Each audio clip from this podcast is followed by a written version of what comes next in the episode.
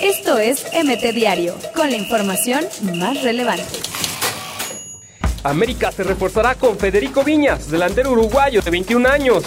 Amaury Vergara trabaja en el regreso de Chicharito a Chivas y le abre la puerta a Almeida.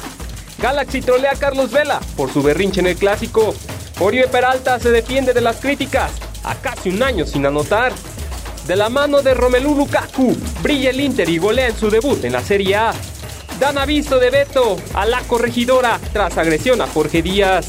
Ulises Zurita desmiente y arremete contra Marco Antonio Rodríguez. José Basanta y sus planes de retiro que incluyen título con los Rayados. Diego Reyes llega a Monterrey para firmar con los Tigres. No puedo poner a un jugador que sus compañeros no quieren, dijo el Piojo Herrera sobre Menés. Ciña es el nuevo director deportivo del Toluca. Esto es MT Diario, con la información más relevante.